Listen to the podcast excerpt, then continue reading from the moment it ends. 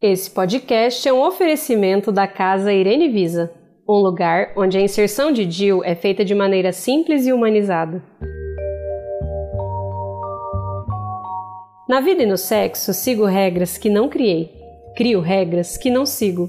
Eu não sou uma pessoa regrada, e quando o assunto é vida sexual, existe apenas uma regra. A pessoa tem que deixar, né, gente? Meu nome é Mariana Visa e esse é o Minha Regra Pode.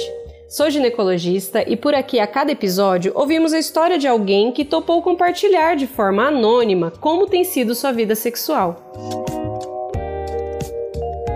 A voz da convidada foi alterada para dar mais privacidade e conforto para essa conversa. Ela é das artes plásticas e ela tem uma voz sedutora, mas você não sabe disso, porque aqui alteramos a voz da convidada. A nossa anônima de hoje é uma pessoa sonhadora e querida. Há quem diga que ela é uma deusa, uma louca ou uma feiticeira. Eu digo que ela é uma grande curiosa, como todas nós. Me conta uma coisa, e como que foi aí as descobertas sexuais, né? Como que descobriu o que era sexo? Lá atrás, na infância, o que, que te falaram? Eu vim numa, vim numa criação em que eu achava que era super aberta, mas descobri que na verdade não era assim. Minha mãe tinha vergonha de falar as coisas. Uhum. Meu pai nem tocava no assunto. Aí minha mãe me deu uns livros, né? Aqueles livros. Eram, eu lembro de dois livros. Um era muito gráfico e muito constrangedor, tinha uns desenhos. E eu lembro de achar, nossa, esse pau parece um dedo, que horror. e aí eu ai, que nojo esse negócio, enfim. E aí eu. É, enfim, ela me deu um livrinho e falou: lê aí. Você tinha quantos anos? A gente não falava muito disso. Acho que tipo uns 10, 9. E foi mais ou menos por aí que eu realmente comecei a começar a sentir umas cosquinhas, né? Eu dei um primeiro beijo no menino do prédio, e aí meio eu ficava pensando nele, mas eu não sabia o que fazer, né? Ficava tipo pensando no beijo, mas não sabia o que fazer. Ficava, eu acho que eu ficava excitada, mas eu não sabia o que fazer, assim. Tipo, no livrinho eu não tinha assim como bater uma siririca, devia ter, sabe? Era, o livrinho era era como que nascem os bebês. É, e aí você vê as coisas, você fica excitado, né? Porque você tá entendendo. Só que não te ensina o que fazer com isso. senti um calor, eu lembro de um dia que eu fui, que eu tava também super fogosa, assim, uns 9, 10 anos. E aí tava na piscina, né, de biquíni o dia inteiro, aí falava, ah, vou dormir. Aí, em vez de eu ir dormir, eu fui ficar quietinha, assim, peladinha, e ficava pensando, né, no menino que eu tinha beijado e o que, que eu podia fazer com ele. Mas eu não sabia o que fazer ali, sabe? Tipo, eu meio que queria ficar quietinha pensando naquilo pelada, mas eu não sabia o que fazer com as minhas mãos. Eu lembro de dar umas roçadas e tal. Eu lembro disso, mas isso nunca evoluiu assim. E aí, enfim, foi passando, aí o fogo deu uma passada. É, até começar a ir perder bebê, né, com uns 13, 14 anos, assim, sempre fui meio lerda para as coisas. Não, mas esse primeiro você não tinha, era foi só um selinho. Foi só um selinho, mas eu viajava, né? O selinho já. Nossa, o selinho fez tudo isso. Você já construiu toda a narrativa. Meu, eu viajava, ficava inventando assim histórias do selinho, além do selinho. Mas aí é isso, não tinha um repertório, né? Não tinha. Não tinha nem com quem trocar. Então você tava ali, você com o seu desejo, e você não sabia o que fazer com aquilo, né? Aí, já ficando mais velha, você vai entendendo, mas de primeira é muito louco, porque te ensinam o que, que é, como é que faz, mas não te ensinam. Ninguém fala sobre o que, que você faz com isso, sozinha, assim. É muito louco sua mãe entregou esse livrinho assim e deixou assim como quem não quer nada. Falou, olha, é, tá na hora de você saber umas coisas, e aí me deu dois livrinhos. Largou ali. Aí li a Capricho, né? Na Capricho já era uma coisa mais para adolescente. Porque eu achava que, assim, achava as revistas dos meus pais muito chatas. Eu queria uma revista de criança. Menina, a Capricho, a Capricho foi referência de uma galera. Eu lia Capricho, parecia que eu tava fazendo uma coisa tão errada. Eu tinha tanta vergonha de ir naquela. E eu ia na página das perguntas. Que as pessoas faziam as perguntas e eu. E é atrevida, tinha uma tal de atrevida também, né? Sim, tinha, Não, tinha. E aí era atrevidíssima, atrevida. Você estava perto da. Você estava perto da menstruação quando você recebeu esse livrinho, né? Com quantos anos você menstruou? Não, eu menstruei com 12. Nossa! É normal, né? Eu menstruei com 12. Uhum. É, um pouco depois, uhum. né? Que eu recebi o livrinho com uns 9, 10, não me lembro direito, mas foi realmente quando eu tive muitas montanhas russas emocionais, assim, de uma criança meio intensa, né? Então ficava muito triste ou muito feliz com as coisas, ou muito empolgada, ou muito excitada, ou muito brava. Era uma criança intensa, assim, uma pessoa intensa, né? A pisciana intensa. Assim. Pisciana intensa. E é, e aí, enfim, ah, é que eu tava falando que aí depois fui entender melhor é, o meu desejo quando eu comecei a ficar com os meninos com uns 13, né? Aí você soube o que fazer, aí você sabia o que fazer já. É, mas já era apavorada, porque Siririca, meu Deus, isso era um, um, um palavrão, né? Tipo, ninguém falava sobre isso. Eu acho que eu fui bater essa Siririca de verdade mesmo eu juro pra você, assim, quando eu tive um. Quando depois que eu comecei a ter relação, assim, tipo, com uns 20 anos. Passei a adolescência inteira sem bater uma siririca, porque eu não sabia o que fazer com aquilo. Uma grande diferença entre o pênis e a vagina é que o pênis é todo para fora. E daí, desde cedo, é muito fácil perceber as diferentes sensações ali nele. Já a vagina e o clitóris ficam mais para dentro, e as sensações podem se confundir um pouco. Até para casos extremos, assim como um câncer ali na região genital, o pênis leva vantagem, porque é visto e sentido e palpado com muito mais frequência. Por isso, quando falamos de conhecer a vulva, saber onde fica o clitóris e a vagina entender melhor o nosso corpo, não estamos falando simplesmente de masturbação. Estamos falando de saúde. Saúde sexual é saúde. Meu Deus. Como foi a escolha desse fera aí para ser esse candidato? Ai, cara, eu tinha uma autoestima muito merda. E aí tava todo mundo namorando, aí apareceu um menino mais ou menos bonitinho, engraçadinho. Eu comecei a namorar com ele. Quando eu vi, eu fiquei quase quatro anos com um cara que eu nem curtia, assim. Uhum. Mas super porque todo mundo namorava e porque, puta, aí tinha uns amigos em comum, todo mundo fazia os rolês juntos, né? Saía com a galera da igreja. Ele era da igreja também? Ele era, ele era da igreja também. Então só. É... Compartilhava a culpa os dois, né? Compartilhando a culpa, o sexo é culpa, e sexo e culpa. É, e aí o que, que rolava? Rolava uma coisa assim, é...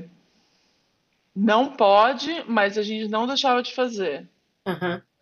E aí eu não gozava, porque quando eu ia gozar, eu lembrava que eu não podia estar fazendo aquilo. Uhum. E era assim toda semana, toda semana, praticamente toda semana, as mesmas coisas. E aí tem uma coisa muito cruel, né, dessa relação de ser uma mulher, né, na igreja, que a culpa é sempre, a culpa não, a responsabilidade é muito sua, né? Uhum.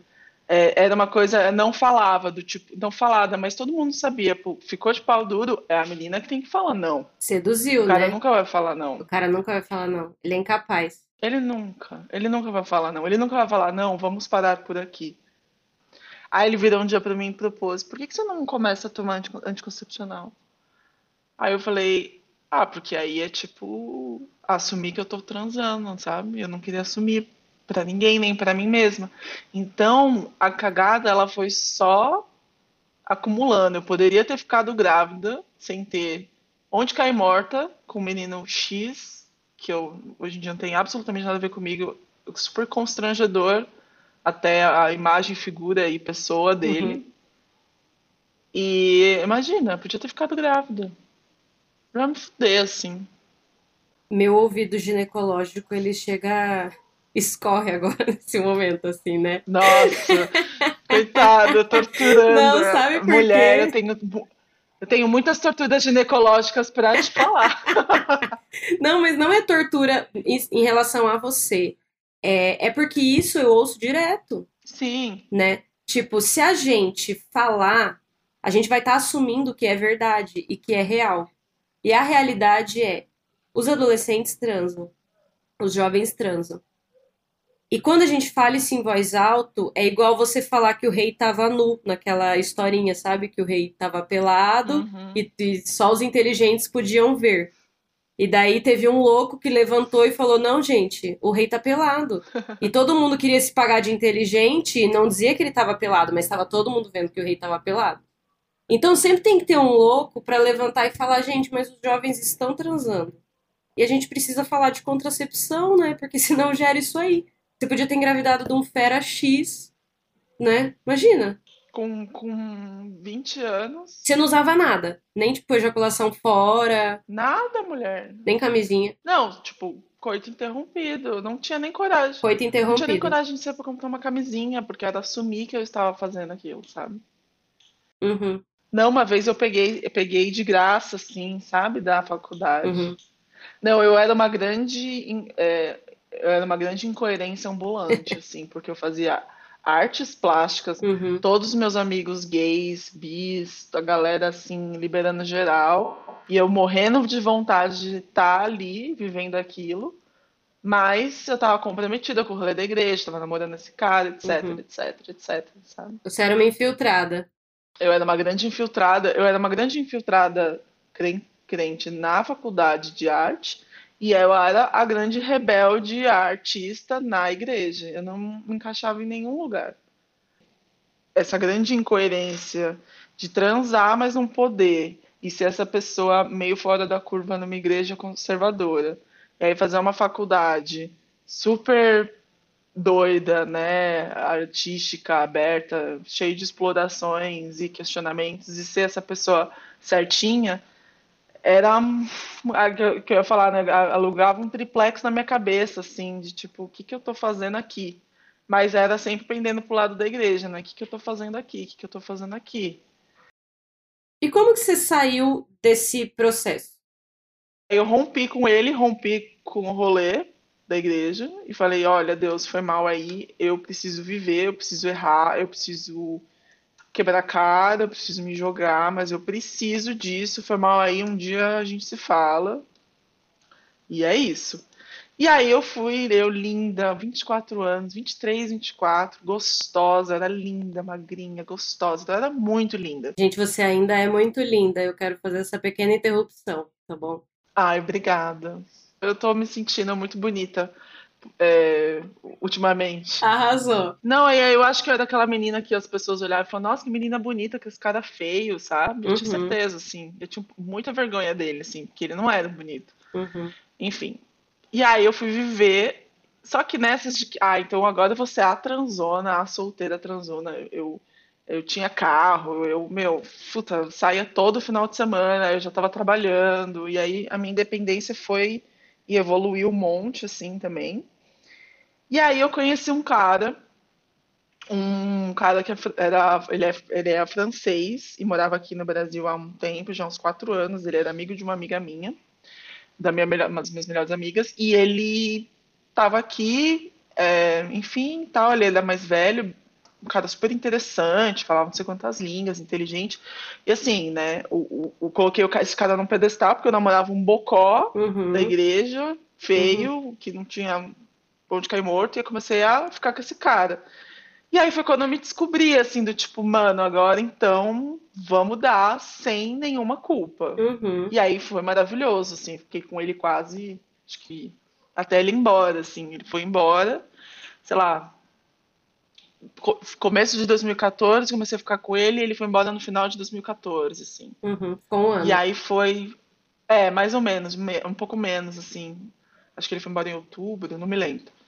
E aí foi quando eu, parece que tipo aí sim, entendeu? Aí, aí eu tô vivendo plenamente, porque eu tô transando com um cara que eu tenho muito tesão, que deixa eu fazer o que eu quiser com ele, porque ele curtia essa coisa do tipo, ah, ela é inexperiente, ele gostava que eu era inexperiente, porque ele eu sempre fui muito criativa, então eu bolava umas coisas assim muito legais para fazer, porque eu queria explorar um negócio que eu tava, tinha perdido meu tempo, eu tava querendo correr atrás do tempo perdido, assim. Então, bora, vou amarrar você, vou virar você de ponta cabeça, vou ser onde ele deixava fazer tudo com ele, sabe? Era muito legal. E você se sentiu assim, é, no comando? No comando, ele me deixava estar no comando e era muito tesão, assim, estar no comando desse cara que eu admirava por ser mais velho, por ser inteligente, enfim. Você lembra como que foi o dia do seu primeiro orgasmo, assim? Foi com esse francês aí. Foi? Não foi sozinha? Foi com ele? Foi com ele. Foi com ele. Nossa. Nossa, por isso que eu fiquei acho que tão apaixonada por esse homem, porque além de ser maravilhoso, Gente, que incrível. eu consegui finalmente gozar. E aí eu gozava horrores, assim, horrores, várias vezes. Juro, assim. Uma coisa eu nunca jamais vista, assim. Digna de um filme. Nunca antes na história desse país, assim. Eu gozava Nunca antes muito. na história. muito com ele. Era, era impressionante, assim. Aí eu comecei a falar para as minhas amigas, e aí era gostoso, porque eu gostava de... Aí eu contava, nossa, gozando pra caraca. Aí você falou, nossa, lembra que eu transava muito? Agora, além de Tô transar, eu ainda transando mesmo. Agora eu tô gozando muito aqui. Cara, eu, me- eu, eu fiquei anos deprimida numa numa relação ali errada, numa um cristianismo castrador. Uhum. É, e essa coisa da castração ali desses anos sempre foram, foi um grande fantasma na minha vida. Então, eu realmente gozando muito, porque foi a época da minha. Gozei muito nessa época, porque foi a época da minha vida em que esse fantasma castrador ali, eu realmente disse chega pra ele, sabe? Uhum. E aí esse cara foi embora, eu fiquei arrasada, nossa, chorava. Ficou, meio, ficou numa relação meio aberta à distância por mais um ano. Uhum. Só que aí eu estava solteira, linda, maravilhosa, e fui curtir também, né? Uhum. E aí fui curtir muito, uma vida de solteira muito legal, assim, fiquei uns dois anos e meio solteira aí. E foi muito legal, conheci muita gente legal, gozei bastante, assim, com outros caras, de várias histórias engraçadas, vários caras estranhos, paus tortos, bolas estranhas e todos os tipos de anatomia. Eu amava estar solteira, assim. O orgasmo é fruto da estimulação do corpo e da mente. Pode acontecer um orgasmo em um sonho com você dormindo, por exemplo. Sim, a mente é poderosa nesse nível. O orgasmo é o clímax do prazer. Ele acontece quando tem uma descarga de tensão sexual e a pessoa sente a contração rítmica dos músculos do períneo e dos órgãos reprodutores. É possível ver o orgasmo acontecendo. Os músculos da região da vulva e os músculos ali perto do ânus se contraem. A vulva pulsa como se fosse um coração. A vulva se mexe, Brasil. Ela pula de alegria, dá pra ver, isso é um orgasmo. A hora que você teve o seu primeiro orgasmo, você viu a musculatura contrair. E, e não teve dúvidas, né? De que era aquilo, né? Não, é tipo, aqui é o lugar, assim, sabe? Cheguei aqui Uhum. e, poxa, o mais legal foi cheguei aqui e não me sinto mal por isso, sabe? Se livrou da culpa, né? Isso foi muito bom. Eu lembro, eu lembro de ficar emocionada. Ai, que bobinha. Eu lembro de ficar emocionada, Ah, assim. que bonitinho. Mas eu guardei, eu não mostrei, né? Porque eu sou orgulhosa. Mas eu lembro de ficar emocionada, tipo, ah, é isso aí, sabe? Tipo, agora, agora vai, assim, agora eu vou viver, tô vivendo, eu tô. Uhum. A sensação é que eu tava vivendo finalmente uma vida plena. E me fala uma outra coisa. Como que essa culpa se manifesta hoje pra você? Porque ela é uma coisa que a gente carrega, né? Como você identifica ela? Ah, isso aqui é resquíciozinho da culpa. Olha, é, eu acabei de terminar um relacionamento de cinco anos. Uhum. Num relacionamento que no começo é, o sexo era incrível, eu gozava também muito, era muito bom, assim. Mas é, tinha uma relação de exigência muito grande, um controle muito grande, uma falta de comunicação, uma grosseria diária que foi crescendo, assim. E aí, depois, uns três anos pra cá, eu parei de, de gozar, assim, parei de gozar com ele, só, sozinha, assim, com vibrador. Sim. Acho que a última vez que eu gozei com ele foi, acho que 2018 ou 2019, assim, a última vez. E eu não conseguia mais, porque aí eu tava, eu não lubrificava, eu tava sempre seca, tinha sempre além das questões do relacionamento, de ter uma certa raiva que ia se acumulando, eu comecei a, a, lembrar de algumas paranoias, algumas paranoias vinham assim, uma, uma culpa que era completamente irracional e do meu subconsciente, assim como se eu tivesse um vírus dentro de mim que tá ali ainda, o vírus da culpa. E quando eu não estava bem, ele aparecia e se aproveitava de mim, assim, para eu ficar meio paranoica, para eu achar que eu não merecia sei lá, gozar ou não merecer, sabe? Tipo, coisas uhum. básicas. Que a, básicas, assim, a, o vírus da culpa, ele, ele surgia de novo ali quando eu tava fragilizada. E eu tive alguns momentos de depressão nesse relacionamento, assim, que foram bem difíceis de conseguir superar. É, e aí o vírusinho da culpa, ele ele tava ali ainda, um vermezinho, assim, um parasita. Uhum. Cara, e aí agora eu tô num novo momento em que eu tô solteira de novo, sem esse vírus da culpa aí de novo, porque eu tô me sentindo. Parece que eu, eu tô revivendo aquele ciclo, assim, sabe? Tipo, uhum. tô revivendo um ciclo de, tipo, sair de, um, de um, uma marra ali, de um relacionamento que não tava me fazendo bem. E agora eu vou ter mais uma nova chance de redescobrir muita coisa, de me redescobrir, de viver, errar, estar tá sozinha, reconhecer novas coisas em mim. Assumir o controle, né, também, porque você falou muito dessa coisa do, do francês, relação com o francês, ter possibilitado você conhecer um lado líder seu, né, que é muito forte, de protagonismo, né? É, o protagonismo me excita, assim, tipo, ser a pessoa que está liderando ou está num, num, tá num lugar de liberdade e não julgamento, sabe? Eu acho que meu antigo relacionamento que né, acabou de acabar tinha muito julgamento, muito critici, muito muita crítica. As críticas do dia a dia elas minavam o sexo, né? As críticas do dia a dia me deixavam cheia de paranoias, assim, e não me deixavam ser essa pessoa meu, espontânea, criativa que eu sou, sabe? Uhum. Eu acho que alguns demônios voltaram quando eu tava muito fragilizada nesse meu relacionamento. E escolher sair de casa também foi escolher não ouvir mais esse parasita da culpa, porque eu só tenho a mim mesma agora, né? Uhum. Eu tô, eu tô no momento em que todas as minhas amigas são casadas e com filho, ou estão acabadas de estar grávidas, ou estão tentando segundo filho. É, eu queria, eu queria casar e ter filhos com esse meu ex, assim, eu queria todo o pacote. E agora eu me vejo nesse momento recomeçando tudo do zero, assim. E voltando a sonhar, né? Querendo os sonhos dessa faixa etária que também é bonita, também tem muitos desafios, né? A gente, como mulher, parece que tem sempre um cronômetro ligado na cabeça, mas não é assim, né? Então, se eu tô recomeçando, eu escolhi, cara, eu escolhi estar tá bem comigo mesma. Escolheu esperar. Não, não tô esperando. Tem uma coisa que eu não vou fazer é esperar, eu tenho pressa. Tem pressa para ser feliz. Aqui, ó. Eu tenho pressa, não escolhi esperar, não. Eu tenho pressa, minha filha. Minha Regra Pod é um podcast, mas se fosse um clitóris, eu seria aquela parte de fora que todo mundo vê.